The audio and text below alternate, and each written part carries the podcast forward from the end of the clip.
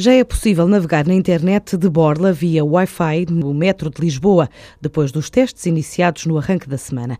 O projeto coloca a capital portuguesa na vanguarda tecnológica europeia, já que apenas Londres possui tecnologia do mesmo género e também Nova Iorque tem este tipo de serviço universal. Se juntarmos Xangai, Lisboa é a quarta cidade do planeta a ter Wi-Fi no metropolitano. A ideia juntou três empresas, Metro, MOP e OnFi, para disponibilizar a internet grátis nas estações e também nas carruagens, mas de forma faseada, conta Francisco Sanches Osório, o diretor da On Media Europe, responsável pela rede e um dos responsáveis do consórcio. Vamos arrancar para já nas primeiras estações do Marquês, da Alameda, do Campo Grande e Colégio Militar enfim, porque isto tem que ser em termos progressivos, não é? E depois vamos eh, abranger toda a rede do metro.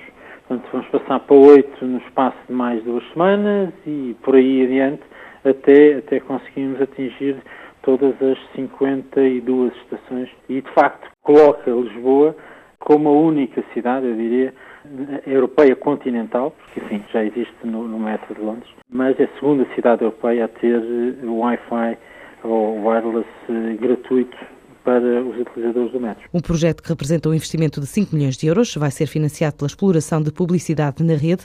Depois de Lisboa, esta startup portuguesa pretende levar o Wi-Fi a outros espaços de concentração de massas, como os estádios, as praças, outros locais nobres de cidades, mas o próximo passo é apostar mesmo no Porto. Esse projeto está previsto, enfim, dentro do primeiro semestre de 2014 avançarmos para as estações uh, do metro do Porto que é um, um enfim, é mais complexo, são estações, muitas delas, à superfície. Isto rondará os 5 milhões de euros aproximadamente. É assim, é um projeto financiado por capitais próprios da, desta empresa, desta startup 100% nacional, e depois será acompanhada e estruturada financeiramente através da publicidade. Por enquanto, o projeto OnFi pretende abranger mais de 50 estações e todas as composições do metropolitano de Lisboa até ao final do primeiro trimestre de 2014.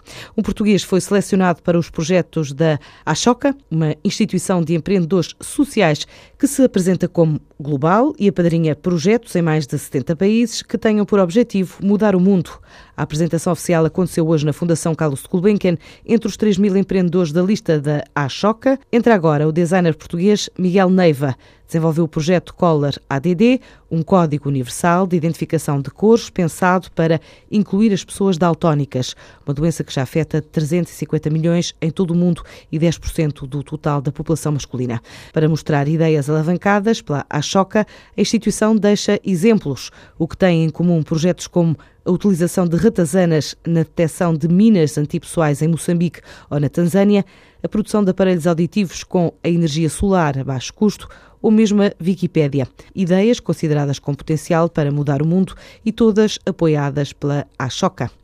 The Economist veio a Portugal desafiar empresários e governantes para dois dias de conferência em Cascais sobre perspectivas da economia portuguesa após a conclusão do programa de ajustamento e sobre quais as condições fiscais que deve Portugal oferecer para atrair investimento estrangeiro. Algumas questões a juntar ao debate sobre reforma do setor energético e como estancar a imigração dos profissionais mais qualificados.